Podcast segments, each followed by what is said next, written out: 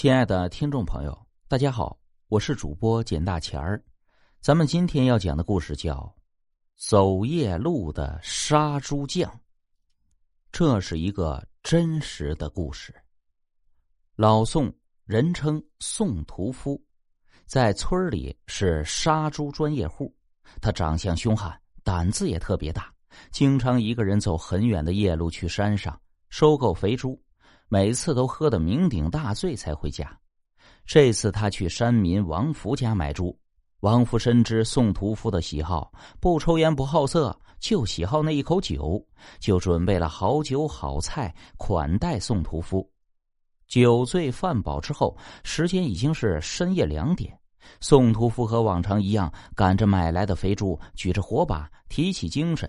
在月儿和星星的指引下，翻过了一座又一座的山头，夜漆黑的，看不到一点颜色。黑洞洞的庄稼，幽深的山谷，时不时传来哗啦啦的声响。为了壮胆儿，他轻轻的哼起了歌曲。不知不觉走了很远的山路，来到一处山岗上，风嗖嗖大了起来，他感到有点寒意。忽然。有位女子一身白衣坐在路边，轻轻的歌唱，声音轻柔温婉，十分动听。宋屠夫看不清她的脸，却感觉得到她的朦胧如月光的美，就吃惊的问：“哎呀，姑娘，这么晚还不回家，在这里做什么？”女子呵呵的连连笑着，没有回答。“呃，你叫什么名字啊？”呃，家住哪里呢？宋屠夫关心的又问。女子轻轻的笑，回答：“嘿嘿，我家就在前面，翻过这山就到了。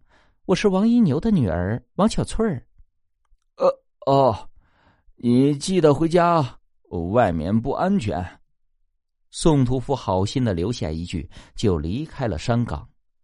天蒙蒙亮的时候，他看到前面的木房，就进去敲开主人的房门。讨了口凉水。哎，你认识王一牛吗？宋屠夫随便问了一声。对方是个六旬老头，悲伤的脸上没有一丝笑容。嗯，你问我做什么呀？宋屠夫吃惊的打量着他。呃，你女儿还没回家吗？老头诧异的问。你怎么认识我女儿啊？宋屠夫一本正经的回答：“他叫王小翠儿，刚才在半道上唱歌，我还跟他说话呢。”老头一听，双眼充满了惊恐，险些倒在地上。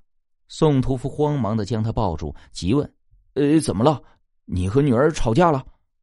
老头喘息着回答：“哎，实话告诉你吧，我女儿去世七天了。”就葬在那山岗的后面。宋屠夫听后惨叫一声，当即倒在地上。